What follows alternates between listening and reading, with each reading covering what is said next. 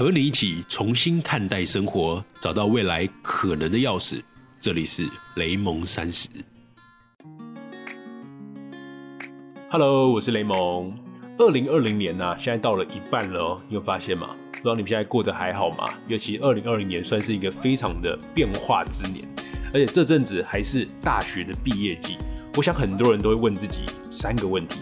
第一个问题可能是：哎，如何让自己去坚持完成某个目标？或者是如何让你的工作团队的伙伴更积极的工作？或者是如何让谁来保持什么样的兴趣？针对这些问题啊，其实我们最常想到的方法就是用奖励跟惩罚的方式，也就是大家很俗称的胡萝卜跟一个棒子，也就是 carrot and stick 的美国的说法嘛。这就是利用人性里面的趋吉避凶的本性，来强化个体的行为方式。但是，我们今天要跟大家分享一个故事。我们把刚刚这个问题反过来看，这故事才会有趣嘛，对吧？所以，我们今天想跟大家分享的故事是：我们该如何去毁掉一个人的兴趣？准备好了吗？那我们要开始喽。接下来是要讲个故事嘛，所以我们特别邀请了柚子，现在在我的旁边。Hello，大家好，我是柚子。因为我们要讲故事，所以我就想说，现场有一个来听故事的人，在这样子对话的方式，应该会更轻松有趣。这个故事其实是我在脸书上看到一位也是成大的同学叫陈润厚，他分享了一个贴文，他把内在动机跟外在动机这样抽象的概念，用一个非常生动的故事来转化，所以让我来引用一下他的故事，然后加上我自己的经验，我们来分享给你，看看如何去毁掉一个人的兴趣。好，所以我们假设啊，我们今天认识了一个非常热爱画画的男孩，那么他的名字叫做小雷，好了，叫小雷。嗨，小雷。嗯，好，这个小雷啊，他今年五岁，跟其他小孩子一样，非常的活泼，很爱到到处外面玩。可是他一到家的时候啊，就想去拿起画笔或者彩色笔来开始画画。他一画的时候，可能就是三个小时，所以他常跟他的爸妈说啊，我的梦想就是要去成为一个杰出的画家。嗯，对，可是我们呢，现在先假设起来，我们是这个小雷的旁边的长辈，我们会假设是一个叔叔阿姨好了。所以，我们这次的目的啊，是接近他，然后去毁掉他的兴趣。但是我们有个规定啊，就是我们不能去打他，也不能去骂他。我们要在两个月之内彻底的毁掉他爱画画这个兴趣，OK 吗？是不是很残忍？那怎么办？我们会有一种啊充满智慧而且绝对有效的方法，那就是向这个小雷去买画，然后再慢慢的去减少金额。什么意思呢？这个做法可以分成三个阶段，然后这三个阶段会慢慢的发酵。第一个阶段就是让内在动机转为外在动机，因为一开始小雷啊，他画画其实是没有目的性的，对吗？所以纯粹就是他觉得好玩，是一个好的体验，他沉浸在这个自己的想象力的世界里面，因为很好的内在动机开始喜欢画画。但是啊，当我们开始付钱给小雷的时候，他就发现说，哎呦，原来他画画可以去买玩具，可以买零食，可以买巧克力，所以可以透过画画来得到其他的物质报酬的时候，画画开始对他有了外在的动机，就他觉得说，哎，画画这件事我可以得到别的东西，嗯甚至可以让我去消费我生活上的所需的物品，这样。所以在第二个阶段的时候啊，就是要去设定这个报酬的成果。我们开始去告诉小雷，哎，你去画怎么样的画，你可以拿到不同的报酬哦，也是大家给他一个量表吧，跟他知道说怎么样的画是会赚比较多钱的，怎么样的话是可以比较少钱的。所以这样一来啊，这个小雷就会怎么样？他就开始思考怎么样用最有效率的方式，让他最快来获得最大的报酬。所以他开始不是为了他享受那个过程而画，他是为了那个结果而画，对吧？所以进入第二个阶段的时候，基本上他要跳进我们的陷阱里面。接下来第三个阶段就是我们要去提高门槛，然后抽掉这个奖励。因为这个时候的小雷啊，他已经开始在过程之中感受到结果给他的压力了，也就是他有时候表现啊不会达到他的预期，他觉得说，哎、我明明就是营造这个成果画了，但为什么原本是想说我可以能卖一千块，结果最后只给我了八百呢？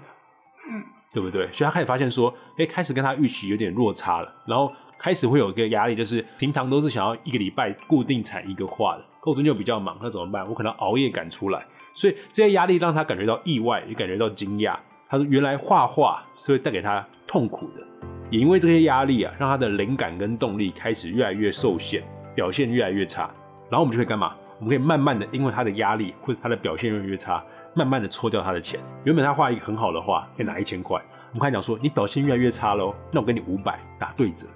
他就会发现说，他原本画一一幅画可以拿一千，我慢慢把它降掉，五百、四百、三百，甚至最后不给他钱了，他就会怎样？他就觉得说，我只要想到画画，我觉得只要想到我的成果，我就觉得自己表现不好，没有自信，甚至彻底忘记一开始这些画画带给他的快乐。嗯，对啊，所以这个时候啊，你就会发现小雷画画的兴趣已经被我们彻底的给消灭了。那这个故事里面的理论啊，其实在《奖励的恶果》的这本书里面有提到。他说这本书的结论是，金钱的奖励对于短期的效果其实是非常非常好的，但是在长期来看，除非你是源源不断的提供，不然你之后如果一部分终止或是抽掉的时候，反而对你这个当时预期的激励是有害的哦。因为人对于损失的感受，比起获得的感受还要重上许多，这是我们常常听到的厌恶损失的概念。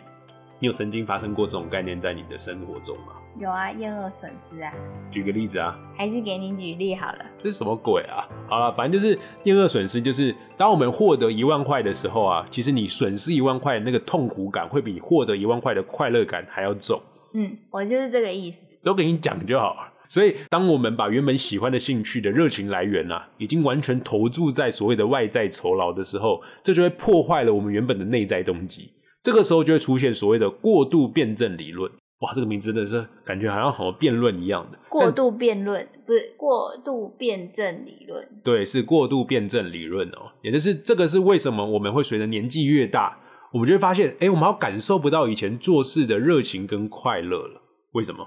因为你出了社会，或是你年纪越大，你接触越多社会上的事情的时候，你会发现这个社会已经逐渐被物质成果或者是名利成就。给限制，所以它吞噬了我们的内在动机。我们做一件事情，好像就要拿出成果；我们做一件事情，好像就要追逐名跟利，对吧？所以在这样的情况下，变的是我们已经忘记我们原本为什么要做这件事情的过程，而是只记得做这件事情的结果了。嗯，对吧？所以当这个时候呢，我们就可以反问一个问题：那为什么小雷的兴趣啊会被这个市场跟这个物质的社会给吞噬？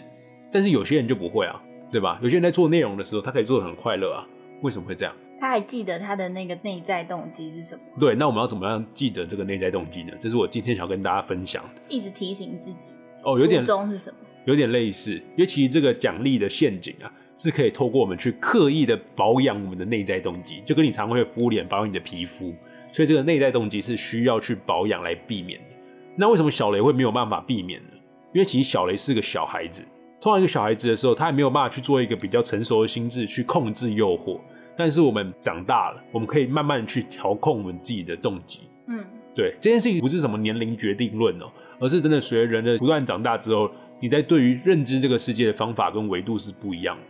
所以在做一件事情要开始面临市场的时候，这个时候你绝对要小心。举例来说，就像我自己好了，我之前只是一个我为了自己记录我自己的生活的点点滴滴，记录我的学习啊，记录我生活上的观察，所以我开始写作。嗯。然后到后来，我开始演讲跟授课，或者是到现在经营 Pockets 里面，都是这样子的。我当时我还记得，我开始演讲授课的时候，我曾经一年演讲超过六十场，根本就疯了。因为那个时候就觉得说啊，我接演讲，我就要去让大家知道，说我可以跑出怎么样的成果。然后我只要有来的邀约，我觉得都是同意的。一年只有五十二周，哎，可是我讲了六十场，每周都讲。对，而且其实像什么新年是不可能讲的，嗯，还有一些廉价，基本上没有人开课啊。所以我基本上一周我会讲到两到三场，然后全台湾这样跑，把自己累死，因为我那时候还要上课，还要考试。嗯，对，所以那个时候其实基本上对于我来说，我真的是在追逐追逐一个物质成果跟一个名利成就，然后把自己弄到有点混乱的状况，甚至都还觉得说，有时候演讲没有这么开心了，就分享没有这么开心了。所以，像这次经营 Podcast 一样，就是我们在一开始的时候啊，我们要多花一点时间去察觉自己的内在动机。我们到底是在享受这个过程里面的什么？这个什么事情是答案都不一样，所以大家要去自己去思考。我可以举我的例子来看啊，就是我发现我是享受啊，在做 Podcast。为什么要做 Podcast？因为我很享受一周里面有一段时间，它可以用来梳理自己的观察跟生活体验。就不为什么，就是因为我知道我要去梳理，我才可以产出。这一集节目，所以我会去好好的记录，我可能这一拜让我收获很大的一个启发点，然后分享给你。就像这一集嘛，我看到脸书上一个很棒的贴文，我就觉得，哎，这个我一定要来分享，因为这个跟我过去的经验的相符度真的太高了。而且透过经营这个 p o c k e t 在这个过程中，我可以认识许多有趣的而立人物。就像我们前阵子已经采访过三个，那我觉得未来每个月都会至少会有一个嘛。那可以透过这个机会去更深度的认识一些身边的朋友，而且并不是去追求那个点击率。所以我一开始在跟柚子讲的时候啊，就有讲到，就是我们不要先急着扩张，像是用广告啊去大肆的宣传这样。但是啊，我们也不是不要去做推广哦，而是我们推广的时候一定要有个目标原则，就是我们要把心力放在精准的用户身上，让那些真的跟我们节目，或者是跟我们两个人，或者是跟这个品牌的价值观真正合拍的人，认识到我们。其他如果你觉得好像有潜力跟我们合拍的，这种全部都放掉。就我们不想要走那个教育的过程，我们要做的就是我们找到你了，那是因为你现在就是跟我们合拍的，未来也是。不用觉得说什么啊，你现在不是，那我觉得你未来会是。这种就现在不是我们想要接触的。这个这种人就等我们已经很成熟了，经营我们的内在动机都已经很纯粹了，或者是我们已经这个社群有一定的文化跟品牌了，我们在欢迎这样子的人，因为他是需要更多的时间去照顾的。所以，我们希望来到这边的听众，或者我们自己社群的盟友的伙伴们，都是觉得这个节目或这个社群是对他们真的真的有帮助的，对吧？嗯。所以拉回来说啊，我知道现在社会里头啊，绝大部分的人都深陷于工作跟生存之中，每天固定的起床啊、上班啊、上学，然后就下班休息，就这样日复一日的，就觉得哎，生活好像很机械式，好像找不到我自己的价值，找不到我的热情，找不到我的快乐。所以我会建议大家可以开始啊，试着在工作之外去培养一个兴趣，一个就好了，让这个兴趣不要被外在的酬劳跟奖励给绑架。你可以专注在这个过程里面，然后察觉自己的热情跟价值，不要为其他人，就是为自己。想想看，那时候年轻的时候，你做一件事情那个快乐的感觉是什么？每天或每周给自己一小段时间去保养自己的热情跟兴趣。就像我们其实我们的社群里面的盟友里头啊，就有人有做过一个什么一百杯咖啡换一百个故事的计划，或者是上班之余啊，在下班的时候开始学会怎么样架网站，把自己日常的学习跟烹饪啊，或是健身的记录记录在 IG 或部落格上面，或者是有人说他每周日都要保持出游的习惯，不管是你爬山、骑车还是做自工活动，那这其实都很好，因为这其实就会让像柚子前阵子在 IG 上做了一个什么。六月份的小挑战计划，这其实都是让你在生活中去找到另外的成就跟另外的热情感，不要只是在工作上就做每件事情都是为了钱为了利，那很多时候你觉得像一个机器一样，就丧失了自己的灵魂。所以我们也知道，因为一个人培养兴趣是非常辛苦的，如果有一群人可以跟你一起分享，那这个热情是可以叠加的，也比较不容易被外在的因素给蛊惑了。所以啊，这也是为什么我们要在雷蒙三十的社群里头来进行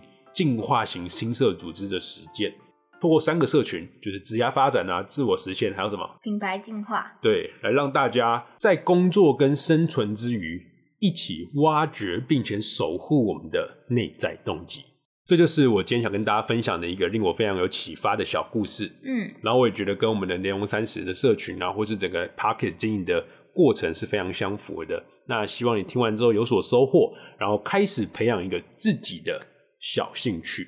嗯，工作之外的哦，不要为任何人哦，就为自己。所以，我们今天的思考提示给柚子出题，可以想一下，除了工作之外，你想要培养的小兴趣会是什么呢？对，这就其实很像我们那个自我实现组织的。里面要做的事情，就是你可以想想看，你最近有没有想要培养的一个小兴趣，或是你曾经对什么事情是很有想要学习的过程，可是因为开始工作了或开始考试忙碌了，忘记了这个初衷呢？就像我曾经是很想要学打鼓的，可到现在都没有学。对，所以我真的以后应该有时间去花个钱把这个学起来。嗯，就纯粹为了自己很开心、有兴趣、有热情的事去尝试看看。对，所以相信你可以思考一下这个问题，然后在脸书社团可以搜寻雷蒙三十跟我们分享哦，或者是上 IG 去 Hashtag 打雷蒙三十，我们看到都会给你回应的。没错，好，那这就是我们今天的节目喽。那我们就下一次再见了。嗯，拜拜，拜拜。